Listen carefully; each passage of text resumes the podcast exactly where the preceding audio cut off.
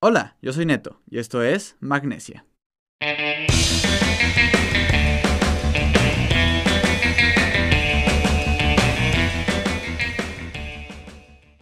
Hola banda, bienvenidos a Magnesia, el podcast de escaladores para todo el mundo.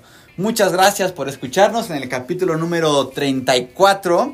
Y el día de hoy estoy muy feliz porque otra vez tenemos invitado en, el estudio de Magnesia Studio. Y eh, pues lo, voy a presentar. Es alguien que me da mucho gusto que está aquí. Él es un escalador poblano. Tiene 40 eh, años, pero tiene más de 20 años de experiencia escalando. Ha sido. Ha pasado por todas las etapas de la escalada que ustedes puedan imaginar. Ha competido a, nivel nacional a principios de los, de los 2000. Ha fungido como armador en diferentes este, rocódromos, incluyendo Fusión. Y eh, actualmente pues está dedicando más a lo que es la escalada en tradicional, que es un poco de lo que hablaremos el día de hoy. Entonces, aquí en Magnesia Podcast, el día de hoy nos acompaña el buen Mau García. Mau, amigo, bienvenido a Magnesia. Buenas, noches, saludos.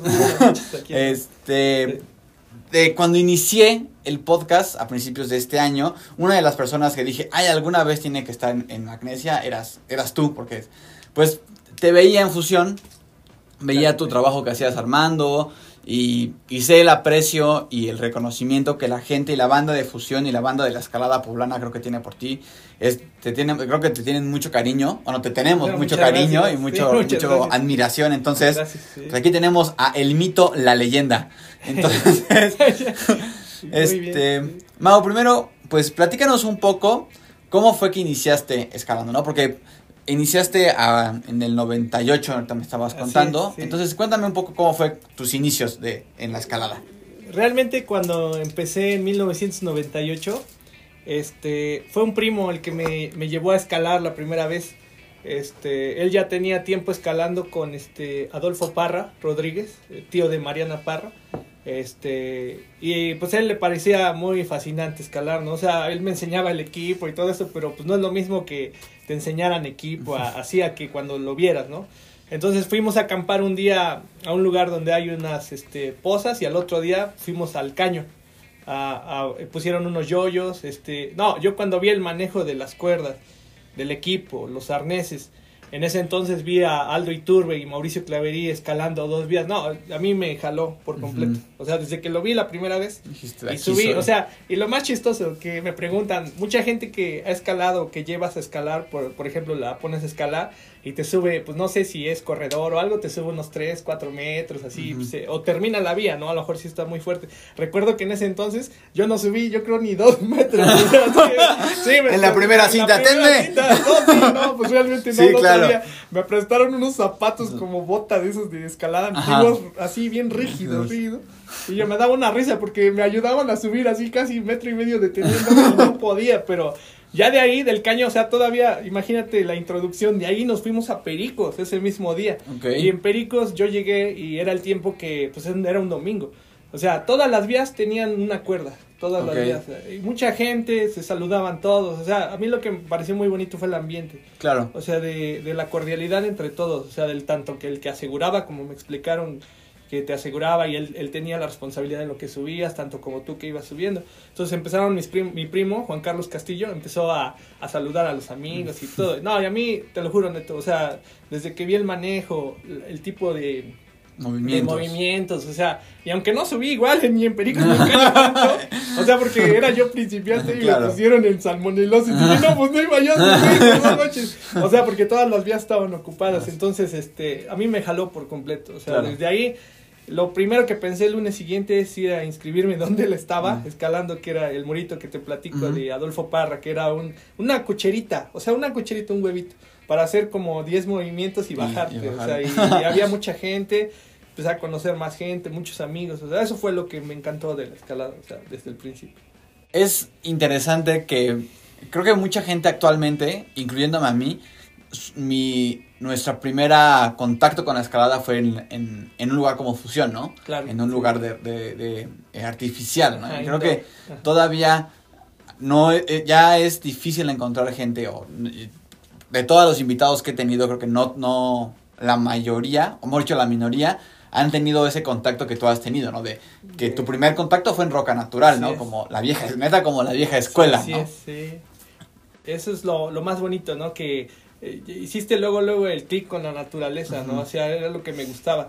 Después de ahí, pues Adolfo organizaba este, excursiones y pues pues excursión a la, al campo base de, bueno, a la, a la, Piedra Grande de Pico de Orizaba, lo que es Malinche, y no, pues me jalo por completo, o sea, el contacto y la conexión con la naturaleza que tiene uno, ¿no? Claro. Escalando y en sus modalidades del montañismo, ¿no? Sí, siempre es, es muy bonito, o sea, creo que algo que nos, siempre nos llama mucho la atención es ese contacto con, con, la, naturaleza. Me acuerdo la primera ida, la, mi primer ida roca natural, eh, cuando empecé a escalar fue en las ventanas.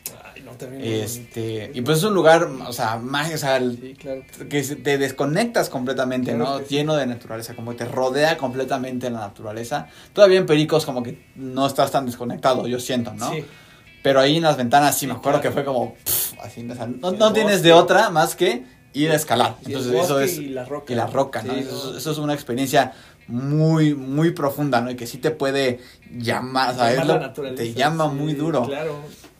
Y en estos, pues, cuando, cuando empezaste hasta el día de hoy, ¿cómo has visto que ha evolucionado la, escalada aquí en Puebla, por ejemplo? Ah, claro. No, pues se han visto pasos muy grandes, ¿no? De grandes ahorita escaladores actuales poblanos, todo su entrenamiento, todo lo que, los grados que están sacando, o sea, eh, pues en aquel entonces ya el parteaguas para los años 2000, Aldo Iturbe ya tenía el primer 13 aquí en Puebla, o sea, estamos hablando de las tortillas.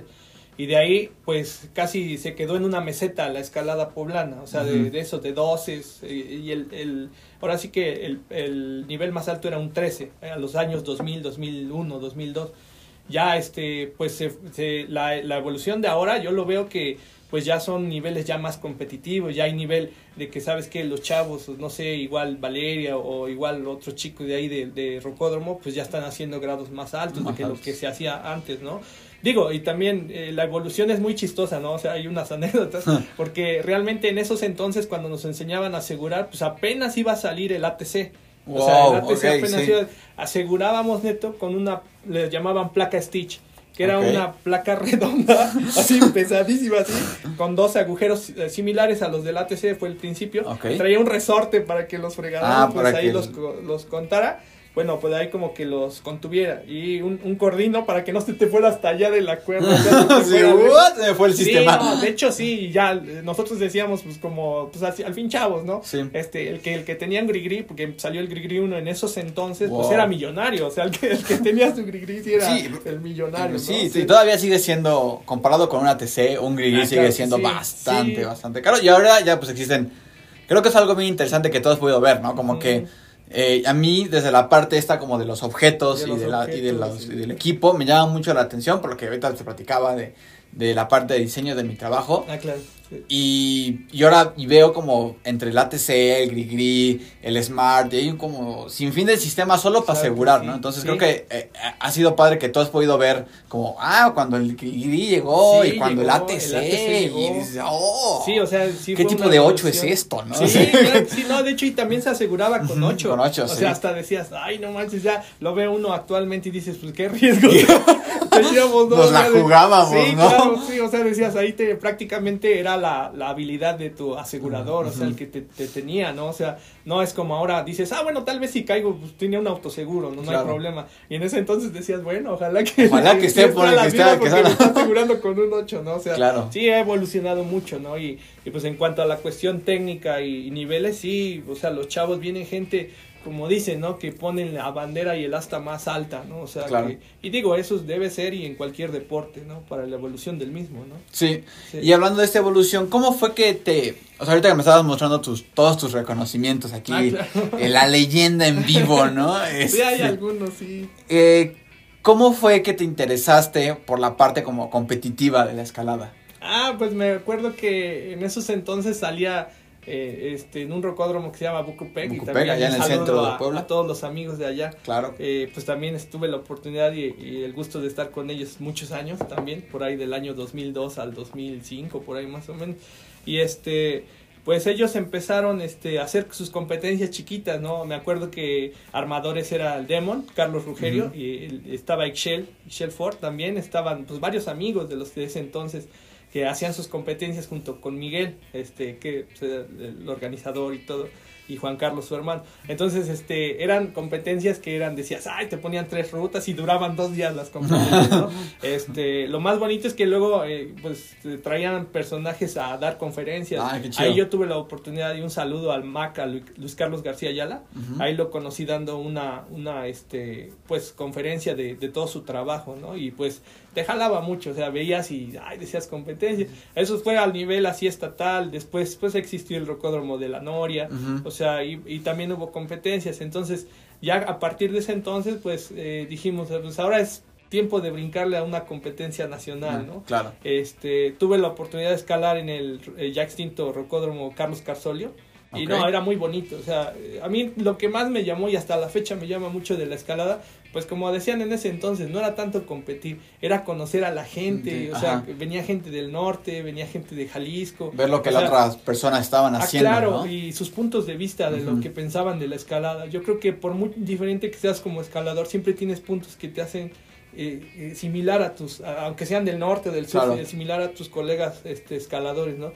Eh, yo creo que eso es lo más bonito del deporte y cada que voy a un lugar así, no sé, voy a Potrero, voy a Mineral, siempre me gusta escuchar las historias de todos, o sea, porque eso es lo, lo bonito de la escalada, ¿no? Y, Sí, creo que ahora no, no, no, lo da, no nos damos cuenta porque ya existe como la internet, ¿no? Claro, sí, y ya, o sea, te conectas con escaladores pues, de aquí de México, de todo y de todo el mundo. Entonces, como que es fácil ya tener ese contacto, pero me imagino que en esos tiempos, pues estos eventos y estas competencias, pues eran los espacios para poder compartir experiencias y poder compartir, oigan, encontré tal zona en tal lugar, estamos desarrollando tal zona en tal otro lugar. Sí, más si te invitaban y te, te decían, pues armamos esto y lo otro, y pues y tú ibas, ah, no, pues conocí a Emilio Pérez Banuet que había desarrollado en Estado de México también y nos invitaba, o sea, era muy bonito, o sea, un ambiente de pues de escaladores propios así, de que te invitaban, ¿no? O sea, eh, pues, es lo que más me jaló de, de competir, claro, y pues todavía agregándole el plus de que pues le traíamos buenos lugares a Puebla, pues eso era lo bonito, ¿no? Sí. Y después de esa etapa de competencia, ¿en qué momento dijiste, bueno, ya no quiero enfocarme tanto en competir y, y en qué te eh, empezaste a enfocar más en hacer proyectos en roca natural o en la parte más como de armado? Eh, pues fue más este en la parte de, de escalar, ¿no? Más en, en, la roca, ¿no? Hubo un tiempo, a lo mejor también por este otras cuestiones, le paré tantito de escalar un, un, periodo de tiempo.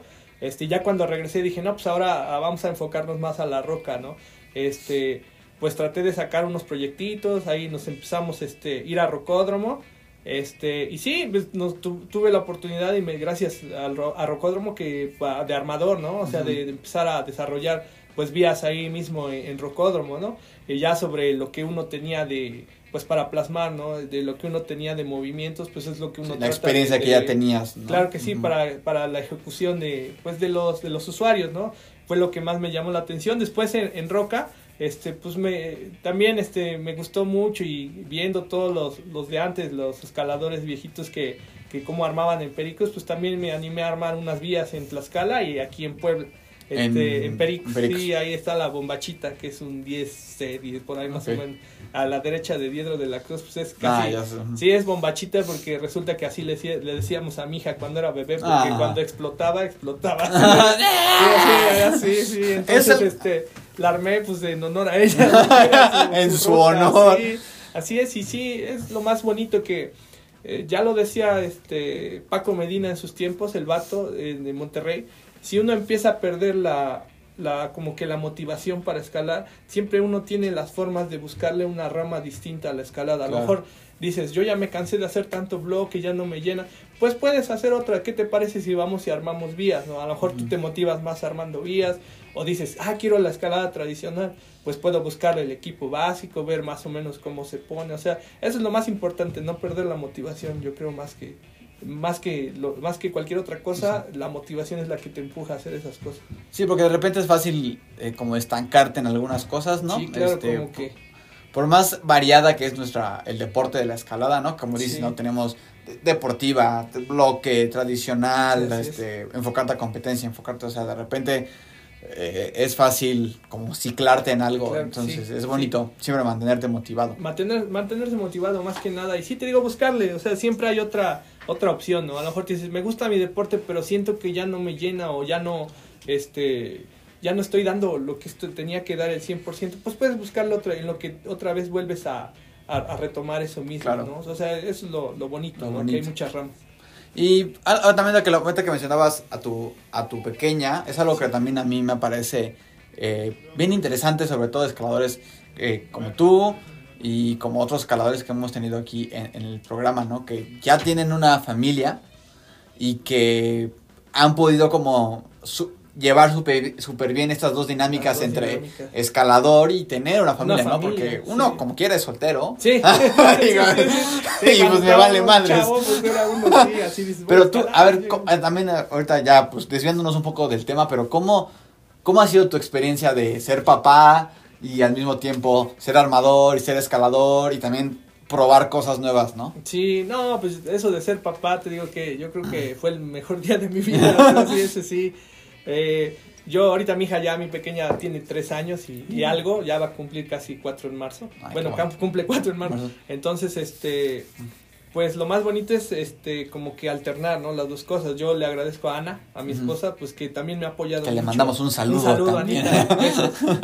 Y a la bebé también. Y, este, y ella me ha apoyado mucho porque realmente pues nosotros nos conocimos escalando. Claro, o sea, sí. eso es lo más importante. Claro. De ahí los dos, ¿sabes qué? Mira, yo cuido a la bebé y tú escálale. O ahora voy yo y tú escálale. O sea, de tratar de, Claro. de hacerlo. Eh, a mí, lo- con mi niña, pues nos divertimos muchos allá en tu casa. Este, le pude poner dos tablas de escalada y Ah. tiene sus agarres. O sea, ya se trepa, Ah. sube y baja. Se pone el equipo, se pone su- así y se pone Sí. a jugar, ¿no? Agarra los fierros, lo que es los camps y los eso y se pone a acomodarlos. y se pone a jugar. Pero es muy En vez de bonito, o sea, muñecas, ¿no? Tiene sí, en vez de muñecas tiene sus, Su- tiene sus su camps. rack y de- los agarra, va y lo agarra y lo saca, ¿no? Pero, pero es lo más bonito, o sea, que se, se puede alternar por eso, o sea, Ujú. te lo juro, o sea, te, te lo da, te da muchas satisfacciones que puedas escalar y ser papá al mismo tiempo. Yo le platicaba a Ana y es mucho enfoque que me pregunta hasta a veces, no sé, en Rocódromo a alguno de los amigos, dices, oye, este, te pones a hacer cosas en tradicional que si te caes y tu familia, ¿qué onda? O sea, sí, Claro. este, no te creas, es una como encrucijada que lo que piensas, ¿no? O sea, cuando me subo a algo realmente que siento es muy difícil, sí voy pensando en mi hija, o sea, también digo, no, pues voy a- midiendo, digo, por eso aquí no puedo cometer como que un errorcillo, ¿no? De Ujú. meter mal un, un cam o esto. Pero realmente es la encrucijada. Por un lado digo, pues este, sí es peligroso, ¿no? O sea, como en parte es cualquier deporte extremo, ¿no? Si en Claro. deportiva es peligroso, pues también entrar conlleva otro poco Un de más responsabilidad.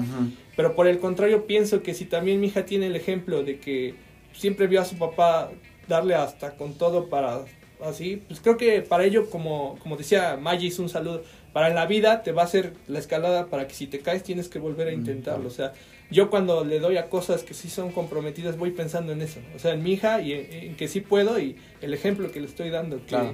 que tienes, que, aunque todas las adversidades, sa- salir adelante. O sea, si ese es el ejemplo que, que quiero dejar, sí. Está bien bonito. Aquí ya voy a ponerme aquí a llorar. Aquí, ¿no? Sí, más que nada, sí, es, es para, para mi hija, ¿no? Eh, O sea, sí, o sea, creo que, que quizá no todos hemos podido pasar por, por esto, ¿no? De, de tener una familia y escalar. Eh, pero también quizá la gente que escala con sus hermanos, ¿no? Claro, también sí, creo también que tienen un vínculo ahí bien muy bonito. fuerte, familiar, sí, muy De, bonito. de, em- de apoyarse y de, y de sentirse seguros, ¿no? Con la gente Con que la gente. con la gente que te rodea. Entonces, pues qué padre que hayas podido, que no hayas tenido que abandonar, ¿no? Tu Claro, pasión por la sí. escalada por tener una familia, ¿no?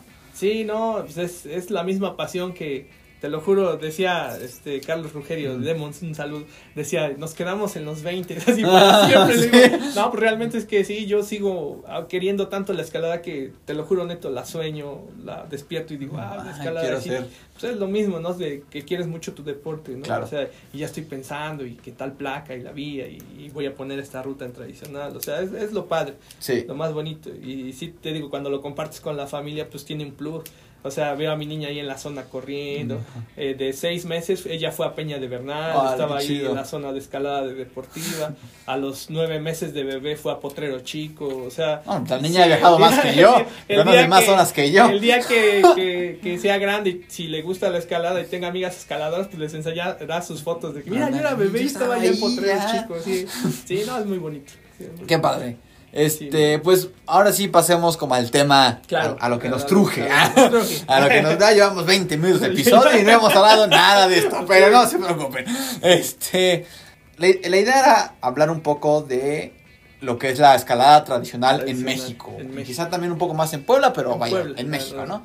Este, primero que nada, Mau, me gustaría que nos dieras como una pequeña introducción, para la, sobre todo para la gente que no conoce, qué es la escalada tradicional. Ok, bueno, eh, a diferencia de como vemos en, en Pericos que, o en Rocódromo, que los seguros ya están fijos eh, sobre la roca o sobre el panel, en, en- Ujú. claro, en Indo. Este, y nosotros conforme vamos progresando, vamos este, protegiendo nuestra cuerda en cada cinta de donde está la placa La fija. placa. Y entonces, conforme vamos avanzando, vamos protegiendo progresivamente. Entonces, la diferencia entre deportiva y escalada tradicional es que en la tradicional este, ocupamos la mismo, el mismo contorno de la, de la piedra, que en este caso sería una grieta, para ir colocando seguros flotantes, que esos nos van a servir para protegernos y proteger una eventual caída. O sea, Claro. eso es lo más importante.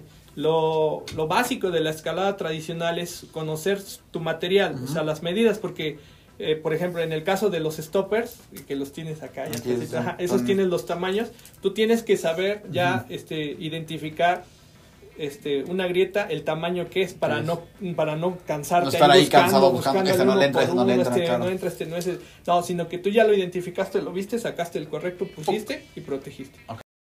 Sale, a diferencia de la deportiva, en la tradicional, pues tratamos de proteger más seguido y no dejar tramos largos de Tan hebrados, sí, porque es un riesgo.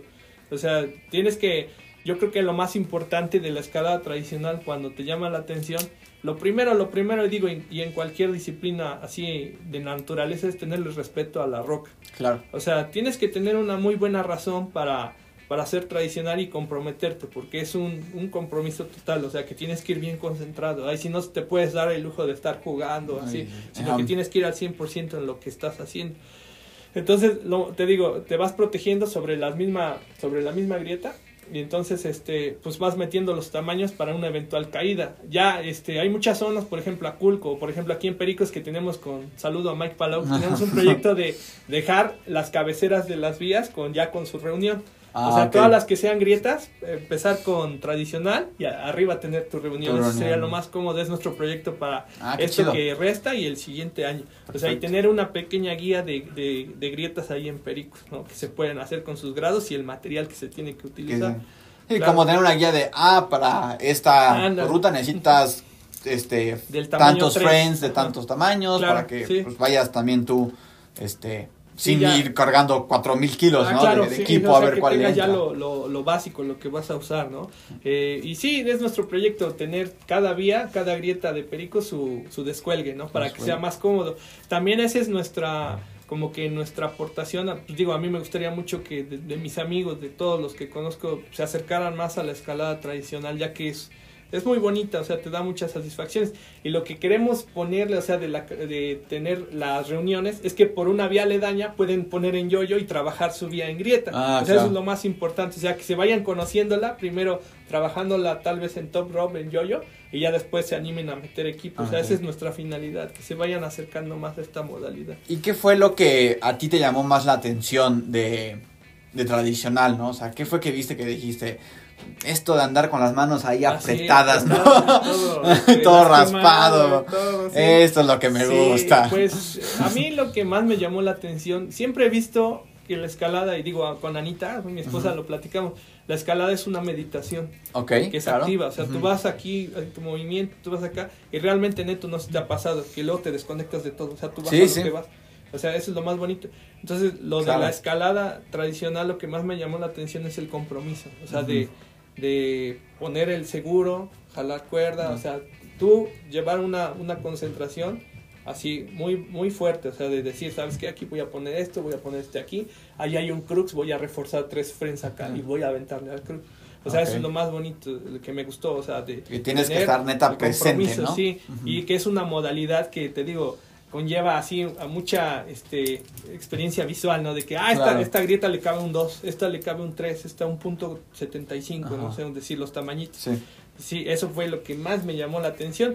Y yo le, le platicaba eh, hace ocho días Ajá. a Euge y a ti y a Leti, este, que este, a mí pues me enseñó primero con los stoppers en el año 99, una amiga australiana Ok. que vino Ah, de sí, sí, me intercambio. acuerdo que nos platicaba. Entonces ella es- se llama. Beth, este, esa era de Australia, entonces decía, oye, ¿sabes meter este, stoppers así? Le digo, no, pues es que no, no sé. Dice, ven, te voy a enseñar.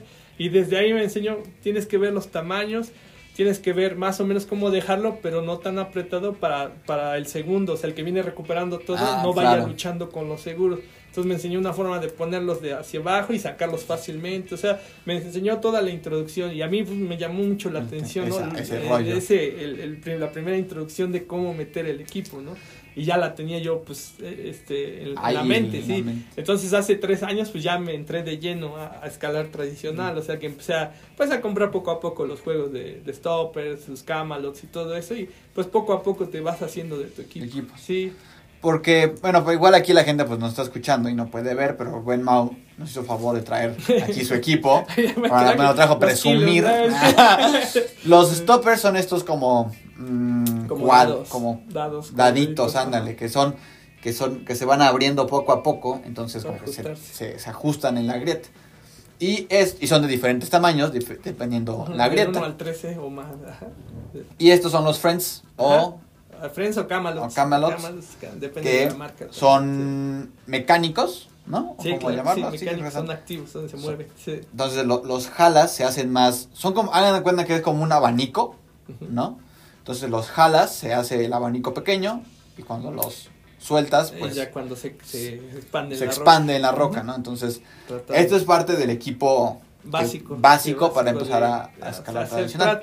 Sí, digo, y con un, e- un equipo así, más o menos con un juego de stoppers y con unos, no sé, unos 5 camps de diferentes medidas, pues ya puedes en Pericos Mm. hacer una buena grietita. O sea, eso es lo, lo, lo, lo bonito de Pericos, que sí puedes hacer varias grietas con unos tamaños básicos. Con unos O tamaños sea, muy básicos. Así es. sí. Los de Perico realmente, vaya, los muros no son tan, tan altos, Tan ¿no? alto, sí, Son esa es la ventaja, sí. Son muros, pues, de un, de un largo nada más Ajá, realmente. es, sí. Entonces, pues, Menos no, de 20, sí. no tienen, no, no tienen esa, como, dificultad que me imagino tuvo que enfrentar o, o, o- o había experimentado tu amiga de Australia, ¿no? De Ah, claro, sí. multilargos en tradicional en donde sí. alguien tiene que ir recogiendo el equipo. Sí, ¿no? así es. Ahí en Gran Pianza ya nos platicaba que hacían largos en tradicional. Mm. Eso es, es otra, otro tipo de, de ir quitando, de pre- recuperar al segundo. Ese sí. Y en Pericos lo más cómodo yo creo que es pues con un rack así chiquito ya puedes hacer una buena escalada tradicional. buena O sea, y empezarle. O sea,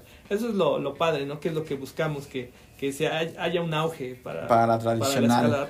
Y, y es curioso porque al final la tradicional, pues se llama tradicional porque fue la, la la primera que se, que se hizo, ¿no? sí. Entonces, uno, uno quizá pensaría que como es la primera, pues tuviese más adeptos, pero Ajá. no es así. Yo también quiero preguntarte un poco sobre eso. Sí. Pero di- cuéntanos también en qué, además de no, Pericos es una que ya mencionamos, pero en qué otras zonas en México Eh, tú conoces que de se pueda hacer escuelas tradicional. bonitas tradicionales está la de Aculco en Estado de México Ujú. ahí hay muchas este, grietas también igual tienen algunas su descuelgo descuelgue natural desde arriba que puedes igual practicar con con diferentes este tamaños y no también como la parte no, no ahora sí que no son escaladas de, de mucho altura sino Ujú. que son pues al estilo de pericos de la altura más o Ujú. menos puedes poner este pues eh, con un rack más o menos o lo juntas con otro de otro compañero sí puedes ir a visitarlos en Estado de México. Ok. sí ese es yo creo que de las zonas y había otra en los Dínamos Este, también que se puede en la Coconetla también se pueden meter este stoppers y, ca- y Y- cam- sí, así para para el desarrollo de más. Digo y hay más zonas eh, en el en Jalisco igual Richie Ramos estaba desarrollando otra zona. También este y pues hay yo creo que lo más cómodo es eso no de que lo que tienes más cerca yo creo que para aquí para Puebla sería Ujú. Culco o Ok. sea para practicar más fuera y que es exactamente 100% este grieta ahí Grieta. sí, sí es 100% grieta y hay poquitas deportivas o sea Mm. hay hasta una zonita de bloque está Ah, muy bonito sí Pero sí es lo más padre, o sea, de que puedes ir, puedes practicar ahí y digo, ya tienes la noción de acá de pericos y puedes ir a practicar. A allá, eso es practicar lo más padre. Y vale, para irnos metiendo. Esa es una de las cosas que yo creo que tienen que ver con este eh, el siguiente punto, ¿no? ¿Por qué crees que no ha sido eh, tan popular ese tipo de escalada aquí en México, ¿no? Porque en Estados Unidos Claro, creo que es sí. muy común, ¿no? Ver que Ver que hay gente practicando en, en, la- en Utah en y en, Utah, esos- en en Indian esos- Creek, en Indian Creek, todas sí, estas rutas de tradicional, Claro, son 100% este, pues muy famosas, ¿no? Sí. Y, y aquí en México pues no hay tanto auge. ¿Tú crees que sea un poco por que las zonas quizá no se prestan o más por eh, pues por la banda que no se siente tan atraída? Pues yo pienso también, fíjate que es este más que nada, lo que pasa es que lo que te da la deportiva es la comodidad de que tengo mi set de 10 cintas este express, pues ya puedo escalar esto. Pero aquí la bronca es eso, es conseguir los camps y los eso. A lo mejor también puede ser económica la onda, porque Claro. sí, no es equipo de así que digas barato. Uy, ¿no? qué barato, Sí, ¿no? no, no, sí. De- eh, deme- yo creo que puede Deme ser 10 de estos un crash estos, pad, sí, ¿no? un crash pad, sí, sí, es un poquito caro. Entonces, Claro. yo creo que es por eso también tiene que ver el auge, pero de que este hay gente que sí le interesa y le, le motiva así. Yo, yo lo que recomiendo y digo, nos encontramos muchos amigos en Pericos, igual Euge y todos ellos. Un saludo. Este, Buen Euges, que este, pues que dice, oye, me acerco con ustedes que tienen equipo. Claro, nosotros tenemos la, ahora sí que la apertura de Sí, decir, ah, mira, si le quieres dar, pues sí, mira, le damos entre Dale, todos, ¿no? así. Y digo, ahí, ahí pueden hacer la, la, pues el amor, ¿no? De decir, ay, voy a comprar, a lo mejor esta quincena me compro esto, a lo mejor este, el otro, sí. Poco a poco te tienes que ir haciendo de tu equipo, sí, claro. O sea, pues yo creo que es más lo económico y también, este, pues la, la comodidad que te da la deportiva. O sea, de Claro. llegar, dejo mi cuerda, taco mis cintas express, escalo y bajo. Y aquí pues lo, lo diferente es la chamba, ¿no? De ir cargando todos los hierros, colgarte así casi casi volarte nudillos con la grieta. O sea, sí, eso es lo... Yo creo que ese es la, el, el punto, que la gente como que no lo ve, pero queremos, te digo, poco a poco, equipando las cabeceras, las reuniones, a darle un... Ahora sí que el renacimiento de la escalada tradicional. o sea, tradicional. que, que vuelvan a ser, ¿no? O sea, que es lo bonito, ¿no? Aquí en Puebla, empezar por aquí, por Puebla, ¿no? Más, más, ahora sí, más que... Más en que otros en lados, otros sí. lados. Porque Así es. Sí, y creo que al final es una semillita, ¿no? Claro que Creo sí. que eso es algo bien Sí. importante. Si nadie lo empieza a hacer, pues no, pan- jamás. Jamás pero aunque, aunque pareciera un esfuerzo pequeño, Claro. sí. la verdad es que, o sea, como dices, ¿no? Hace ocho días, solamente porque tú, tú y Mike estaban ahí, ya Euge se acercó y dice, Ah, "Ay, oye, quiero hacer quiero una hacer, vía y ya, ¿no? Seguramente Sí. le va a interesar Claro, sí, es- comprar es y ya va a haber tres personas. Y así Sí. poco a poco. Poco a poco, ¿no? Y digo, como con Mike, ¿no? A lo mejor él- yo llevo mi equipo y él junta el suyo, pues podemos hacer un buen rack, ¿no? Para decir, ah, vamos a hacer esta vía, vamos a hacerlo. Vamos a probar esto nuevo. Claro, ¿no? y si uno por uno empieza a hacer, no sé, igual un amigo compró uno, si otro amigo tiene otro, oye, podemos hacer esta, claro, ¿no? Pues esa es la, como dices, la semillita, ¿no? Que es lo que se quiere, ¿no? Que no se pierdan este tipo de, de escaladas, ¿no? Que son tan interesantes, que te dan tanto y que aparte son, este, 100% que vas bien concentrado, o sea, que, que te pasan a otro, a otro nivel Set de mental, concentración. ¿no? sí, Y eso justamente es, creo que, otro de los puntos interesantes de hablar sobre esto, ¿no? Desde la parte física hasta la parte eh, mental, ¿qué, ¿qué set de habilidades extra necesitamos desarrollar si queremos empezar a. Hacer hacer trad, ¿no? Bueno, lo, yo creo que también lo, lo que tiene que ver mucho también es la protección de manos. Ok. Porque pues realmente cuando escalamos en deportiva pues son slumpers, regletas, son agarres grandes. Pero aquí Usamos- vamos a escalar. usamos los dedos, Claro ¿no? que sí, puro dedo. Aquí la escalada es interior, es hacia adentro.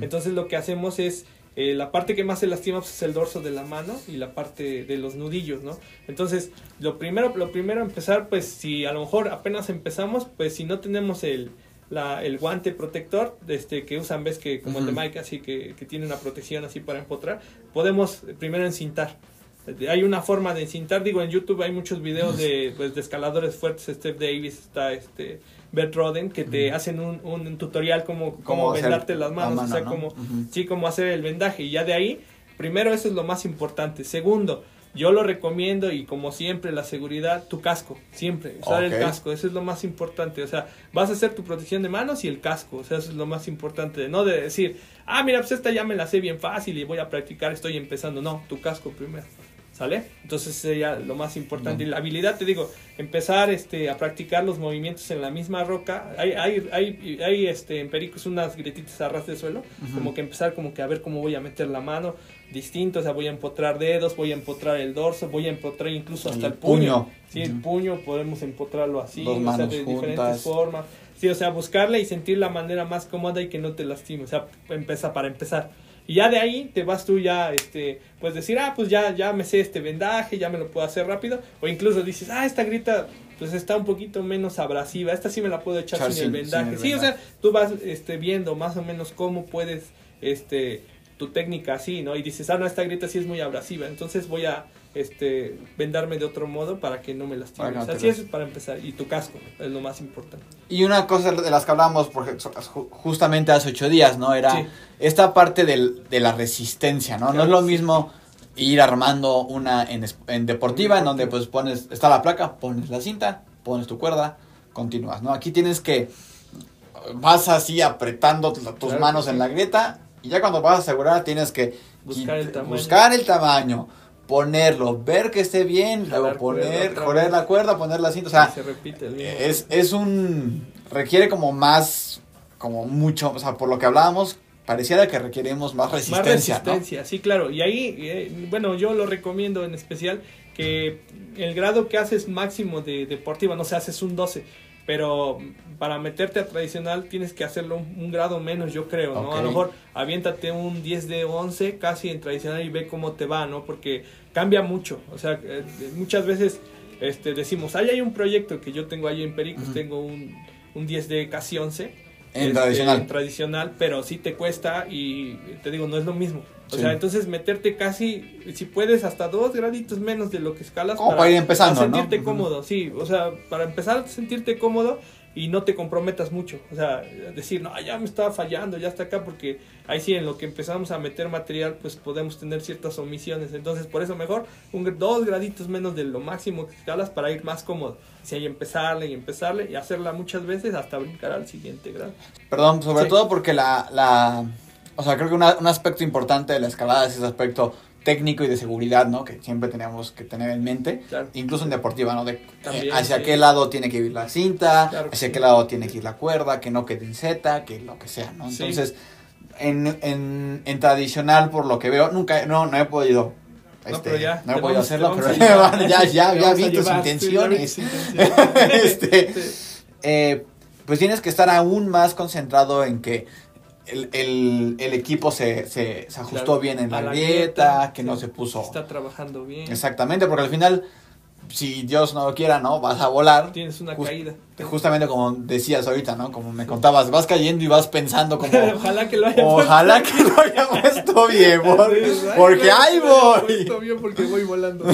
sí, más que nada es el el, el poner el, el, seguro bien, o sea, si tú estás completamente seguro y ya lo practicaste a, nivel de piso, pues no tiene por qué pasar otra cosa, ¿no? Claro. Este, primero, pues yo se recomendaría que primero le pegaras un, un, un intento de, de yoyo, ¿no? O sea, la vez, ah, aquí, mira, hay una parte comprometida. Y ya que tienes la confianza, tal vez a lo mejor tu compañero te lo arma en, te arma todo en tradicional y dices, ah, yo lo voy a hacer en punta, pero deja los seguros ahí y yo voy reforzando con otros seguros, o sea, para tener más, más confianza, ¿no? Y ya que hiciste ese proceso y lo dominaste, ahora, sí, ya lo pones, la cosa es tú, o sea, la dejas toda puesta, o sea, pones los seguros flotantes completamente tú solito, pero sí es el proceso, o sea, primero tu yoyo, así para agarrarle confianza y dices, ah, no, pues sí puedo, ¿no?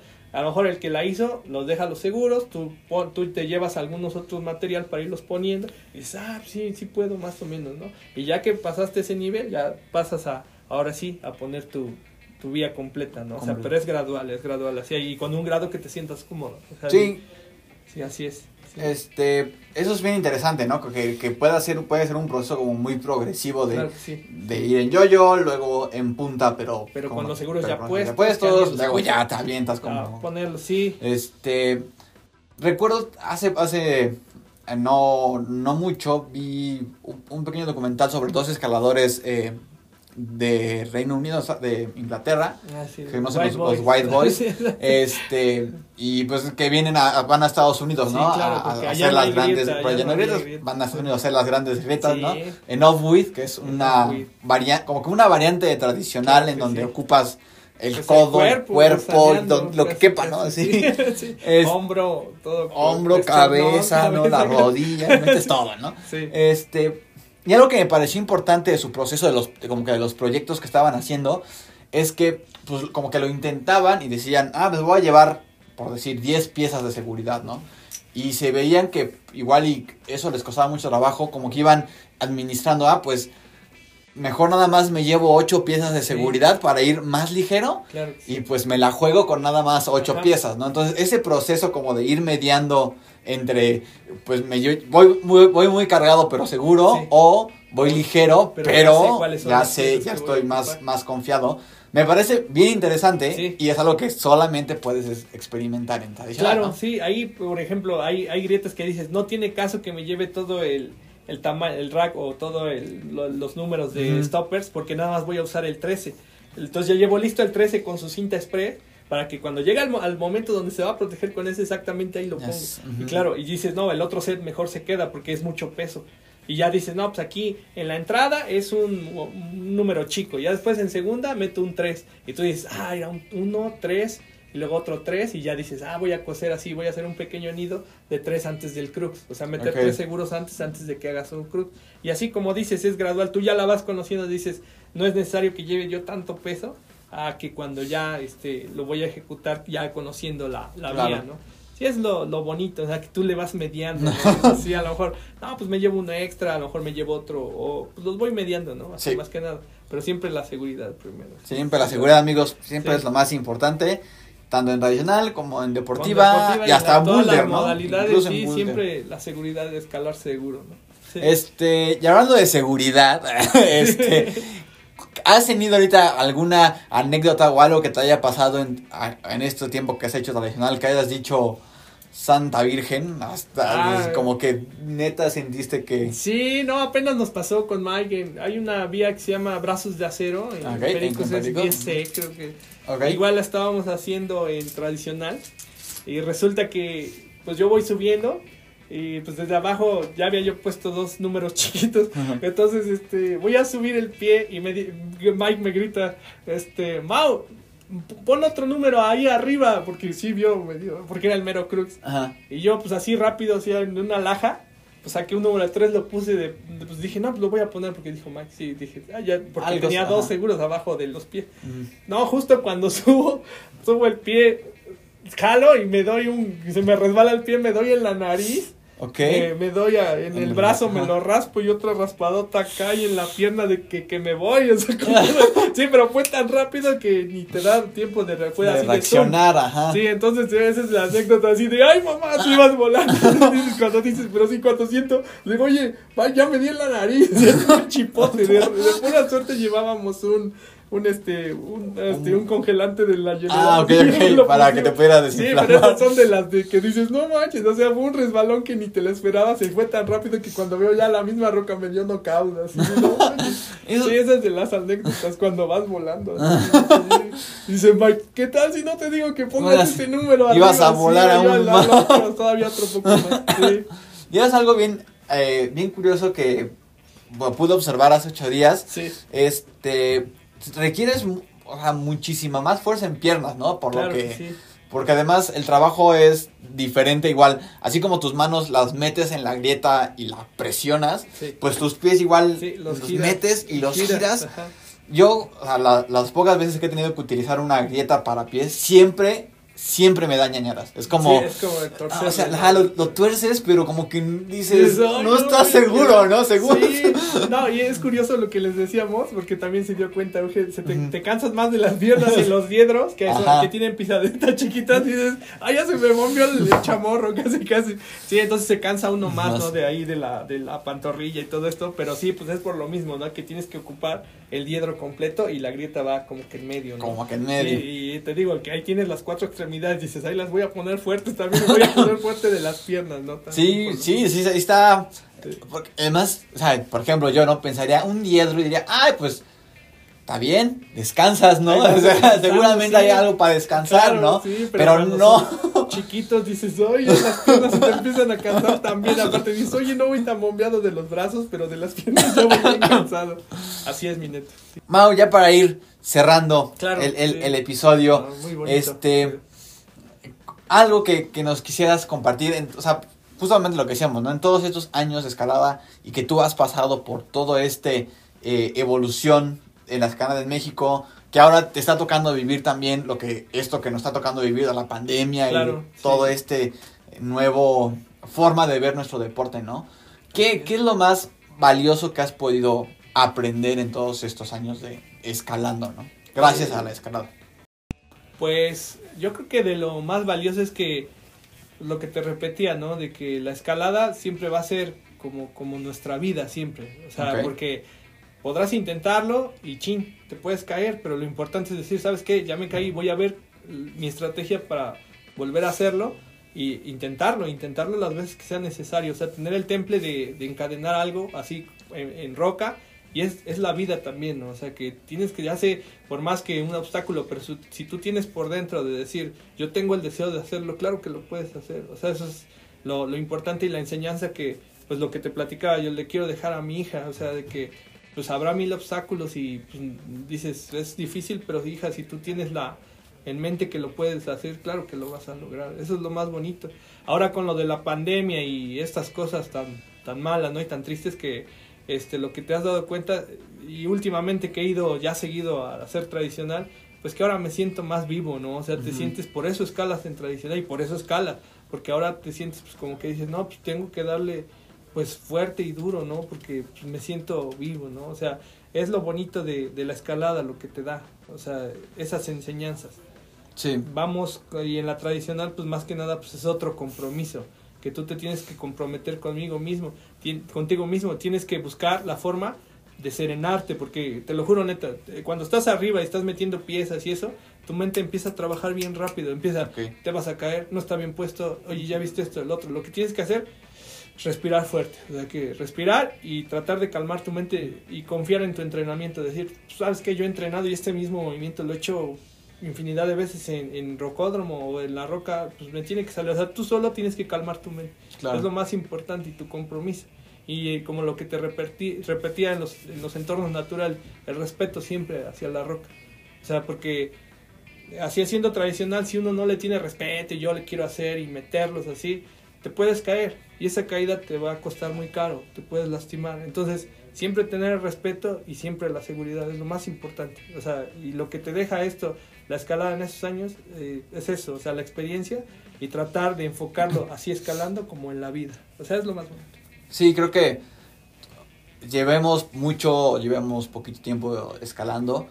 eh, es fácil poder hacer esta conexión entre eh, lo más obvio que es, ¿no? Como te caes, pues ni modo, te levantas y lo vuelves a intentar, Claro que ¿no? sí. sí. Este, te, ah, viene, viene un crux en tu vida o un crux en, en tu trabajo o en tus relaciones te está tirando, pues tienes que trabajar, ¿no? Tienes Claro que fortalecerte como persona para poder, este, pues, pasar ese crux. Entonces Claro. creo que eso es algo que llevando poco o mucho tiempo aprendes fácil, ¿no? O como que lo valoras fácilmente. Pero esto que mencionas también ah, de, de- la tradicional me parece algo bien, bien lindo, ¿no? Que es que, que como, como dice, ¿no? A veces hay, hay, hay momentos de tu vida que estás pensando, estás así desconect, Claro. como medio desconectado, intentando pensar y enfocarte en muchas cosas, ¿no? sí. Y pues, y pues en, en ocasiones es simplemente estar ahí y pues ahora sí que centímetro a centímetro, Claro. mano a mano, poco a poco ir subiendo y estar muy presente y, y ir, y- ir muy enfocado, ¿no? Sin, Sí, sin claro tener que que sí. desconectarte. Es eh, más que nada es eh, quedar situarte en ese en ese momento o sea no pensar ni en el futuro ni en el pasado si estás haciendo el tra- es chistoso porque sientes como que se detiene el tiempo y vas pensando nada más en esto en esto y vas concentrado eso es lo, lo, lo padre o sea y digo y hasta en deportiva Claro. estás pensando muchas cosas o sea me voy a caer se va a zafar se va a hacer- no tranquilízate confía en tu entrenamiento Bien. eso es lo más importante eso es Claro, para, sí, para todo Para Sí, todos. Pues bueno, para amigos. Espero que hayan disfrutado de este capítulo y que estas palabras este, finales los inspiren y los motiven en estos momentos que ya poco a poco estamos regresando. Claro que sí. Este, ya ahí estamos, este. Esperemos otra vez desde cero, otra vez todo. no, todo, ¿no? Que te trepas a un B2 y dices, ya cuesta trabajo. no, esto trabajo, ya sentí. este. Pero pues eh, me da gusto saber que poco a poco estamos regresando, que esto les sirva a todos de motivación para que se prendan y, vayan a Roca o vayan a, si pueden ir a rocódromos, pues también vayan, apoyen a sus rocódromos locales. Y pues nada amigos, este, Mau, no manches, qué gusto tenerte aquí en Magnesia. para mí es un honor estar aquí en este programa, igual que siempre lo seguimos en Spotify. este, ahí síganos, amigos. Este, síganos también, por favor, ahí. Este, un saludo Anita, un besote a mi bebé, a, este, Laila, un besote, hija. Y saludos a todos los amigos del Rocódromo y a todos mis amigos. Justamente para que la gente, amigas, también, este, ¿dónde, dónde, ¿dónde te pueden encontrar en Instagram? por si este o en, vaya en internet en donde te pueden encontrar en Instagram es Mau García 333 ahí me pueden encontrar para por si algún día quieren hacer trad. si quieren hacer trad algún día igual en, en Facebook y pues nos estamos viendo en, en, Pericos en la zona local. Sí esperemos concretar el proyecto de dejar las cabeceras y las reuniones de las grietas para que con gusto pongamos un yoyito para todos los que quieran hacer, tradicional. Ay, qué, qué ¿eh? ahora sí ya me voy a estrenar. pues bueno amigos, como saben siempre dejamos este, las ligas de los perfiles de Mao ahí en la descripción del video. Y pues nada, espero que, les haya gustado. Nos vemos dentro de ocho días. bye. bye.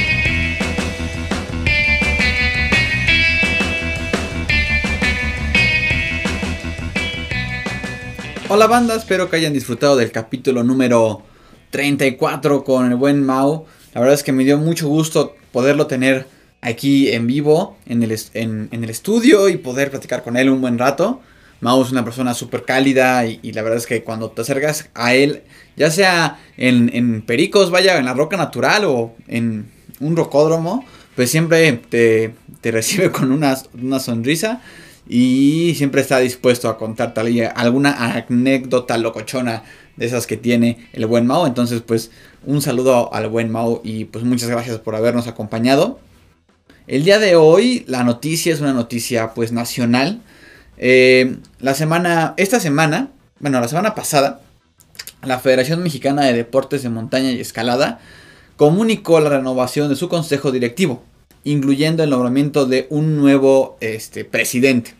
Entonces, es una noticia bastante importante. La verdad es que la Federación Mexicana de Deportes de Montaña y Escalada se había, se había estancado un poco en los últimos años y no, pues, no había una organización como tal, ¿no? Incluso, este, eh, aquí estoy leyendo en una nota de Freeman, ya llevaba bastantes años sin que hubiera como una renovación de la, de la, organización como tal, ¿no? De manera formal. Entonces, este nuevo consejo directivo estará en funciones a partir de este año 2020 ya y estará en funciones hasta el 2024. Entonces, entonces esperemos que sean pues cuatro años de muchos proyectos y de muchos trabajos y que sean cuatro años en los que la escalada aquí en México pues explote, ¿no? Y, llegue a nuevas fronteras, que podamos saber, eh, podamos ver mexicanos, ¿no? Eh, compitiendo en eh, Copas Mundiales de la IFSC. Sería yo creo que una de las cosas más interesantes, uno de los retos muy grandes que tiene este nuevo consejo directivo. Y pues, junto con otros, claro, ¿no? todo el trabajo que tendrán que hacer para pues eh, fortalecer el deporte, fortalecer la escalada mexicana y pues ir dándole mayor auge, que las zonas de escalada en roca natural pues se mantengan este, en las mejores condiciones, que haya un mayor fortalecimiento entre los muros de, de, todos los estados y de todas las ciudades. Entonces, pues bueno, la verdad es que aquí en Magnesia nos da mucho gusto saber que la federación se ha renovado, que hay caras nuevas este, y pues esperamos que sea una federación o un nuevo consejo directivo que se acerque a, los escaladores jóvenes y a los escaladores que tienen iniciativas de trabajo pues, pues frescas y que están muy apasionados y muy motivados por enriquecer y fortalecer la escalada mexicana. Y pues nada amigos, ya saben, síganos en Spotify, Apple Podcast, Google Podcast, Radio Public y otras plataformas de streaming. También síganos en Instagram como Magnesia Podcast. Si les gustó el capítulo, compártanlo y pueden encontrar más información sobre el episodio y las noticias en la página que nos aloja en internet, anchor.fm diagonal Magnesia Podcast. Que tengan un buen inicio de semana, nos vemos hasta la próxima.